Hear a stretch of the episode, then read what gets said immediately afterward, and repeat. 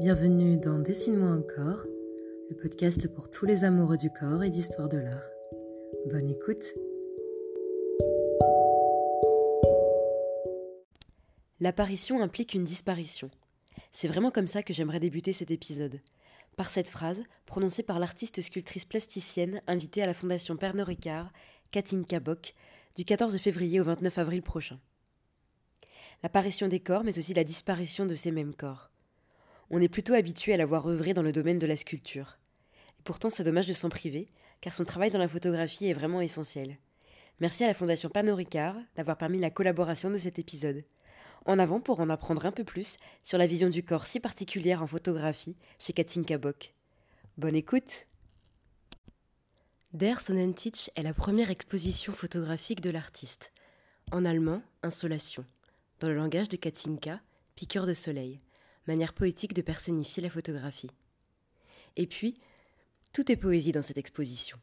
Environ 65 photographies, pour la plupart en noir et blanc, d'autres en couleur, dialoguent avec les espaces de la Fondation Pernod Ricard.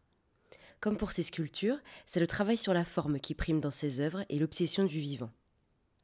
Vivant à Paris, Katinka Bock est d'abord connue pour son travail dans la sculpture, qui a donné lieu à de nombreuses distinctions qu'elle a acquises au cours de ces dernières années, ainsi que des résidences d'artistes, à la Villa Medici notamment, de nombreuses expositions personnelles un peu partout dans le monde. Mais là, on va surtout parler de photographie. Ça change. Le cadre intimiste de cette exposition nous donne à voir une autre facette de l'artiste. C'est sans nul doute le contexte de la sphère familiale, avec la présence de ses enfants qui donne cette impression. Ces photographies fourmillent de détails, de récits du quotidien. C'est en cela que sa vision du corps est intéressante. J'ai essayé de dissocier deux éléments dans cette exposition. Le commissaire Christophe Gallois l'a d'ailleurs souligné. La différence marquée dans le travail de Katinka entre les corps présents et les corps absents. Je crois que le plus bel exemple, c'est celui des t-shirts tachés et oubliés. Une photographie les met en scène, comme des vêtements qui auraient oublié d'être habités. J'ai aussi noté la présence forte de fragments de corps.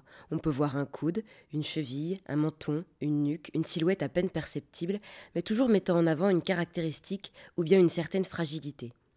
J'ai trouvé particulièrement attendrissant les plis du drap sur la joue de sa fille, ou bien les marques des herbes hautes du jardin sur les mollets d'un autre de ses enfants. La peau devient alors une surface sensible et photographique, au même titre que d'autres matériaux. Cette vision du corps intimiste implique aussi une question d'élan. C'est un mot qui est souvent revenu dans son intervention. L'élan et la notion de rebondissement, qui sont deux notions essentielles dans son travail en photographie.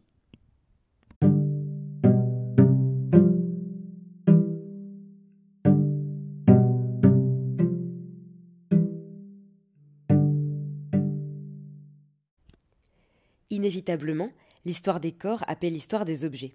C'est très vrai dans le travail de Katinka. À un moment donné, mis en évidence sur une cimesse peinte en gris, on retrouve trois photographies représentant ses enfants, qui sont, on peut le dire, ses modèles favoris. Ils avaient eu l'autorisation de faire des photos dans une collection d'objets antiques. Le rapport à l'objet étant trop intense, l'artiste a préféré détourner la chose en photographiant une de ses filles, jouant par exemple avec un fragment de sculpture égyptienne, un œil et une oreille à la place exacte des siens. Même chose pour des fragments étrusques. C'est comme si d'autres corps renaissaient et puisaient en quelque sorte leur énergie dans le vivant, comme une renaissance du passé. Du moins, c'est mon interprétation. Et puis n'oublions pas les corps présents, qui sont très présents justement dans cet accrochage et dans la vision du corps chez Katinka. J'ai pu échanger avec elle sur son rapport incroyable à la chevelure. Pour elle, la symbolique des cheveux, notamment dans la sculpture, est très forte, en particulier les cheveux mouillés. C'est la même chose en photographie. Cela apporte une indication très forte sur l'identité d'une personne. La texture et la forme donnent de la beauté dans son imperfection. La coiffure du matin serait ce qu'il y a de plus poétique chez quelqu'un selon elle. Je ne peux qu'être d'accord. Chevelure disciplinée ou étalée sur l'oreiller, les mains ne sont pas en reste dans son travail. Motif récurrent, on les voit tour à tour tenant des citrons, un cactus déraciné, d'autres mains, des mains propres, des mains sales, des mains qui travaillent. Ces focus racontent les histoires de moments qui sont difficiles à capturer en photographie. Cette spontanéité qui parfois se perd à cause de mise en scène est totalement réinvestie dans le travail de Katinka. Le travail de Katinka est une lecture universelle de l'intimité. Derrière des photographies, c'est le corps qui parle, symbolique des matières et attention portée à la forme. La sculpture sévit partout dans la photographie de Katinka Bock. On retrouve sa patte. Immortaliser la beauté sans idéal, c'est ce qui régit son travail. J'ai été enchantée de pouvoir découvrir de plus près son œuvre. Merci encore à la Fondation Pernod Ricard pour cette collaboration.